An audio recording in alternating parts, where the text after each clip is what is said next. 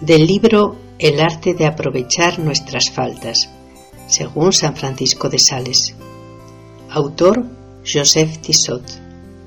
Capítulo 2. No debemos turbarnos a la vista de nuestras faltas. El punto a meditar en el día de hoy es Nada bueno se logra obrando con inquietud y enfado.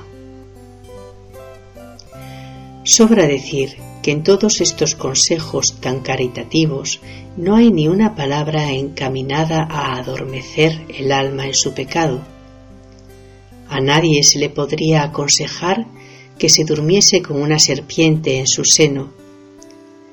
Y sobre todo, ¿cómo podría uno no estremecerse estando en pecado grave ante la idea de la muerte que puede hacer eterno el remordimiento y el castigo? ¿Cómo no quitarse de encima a un enemigo que con su abrazo puede arrastrarnos en cualquier instante al abismo de la eterna desgracia? Y aunque sólo se trate de pecados veniales, no podemos conservar el alma con esa suciedad tan desagradable a Dios, cuyo peso nos irá llevando fatalmente poco a poco hasta el pecado mortal. Precisamente para que podamos apartarnos mejor del pecado, es por lo que el Santo Doctor nos prohíbe que perdamos la paz.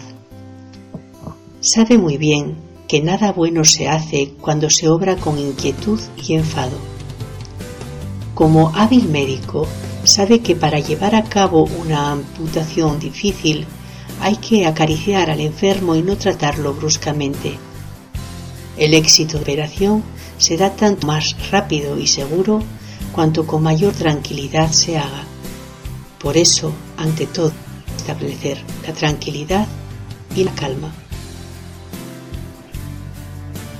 Lo que aconsejaba a otros, él lo practicaba consigo mismo, en las imperfecciones que se les día que tuve la dicha de hablar con él de cosas espirituales, dije que los pecados veniales, si bien pequeños, causaban cierta perturbación e inquietud en el corazón.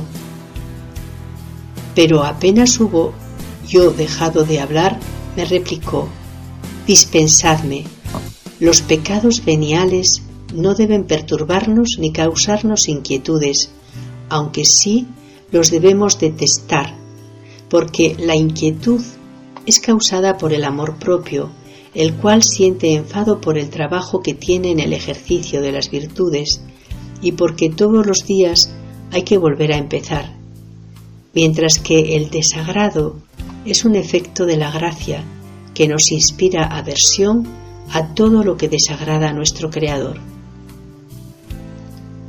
Esta era su manera de sentir en lo que se refiere al dolor que debemos tener por las ofensas diarias esto era lo que él practicaba en semejantes ocasiones pidiendo la gracia a nuestro Redentor, pero sin amargarse ni irritarse lo más mínimo.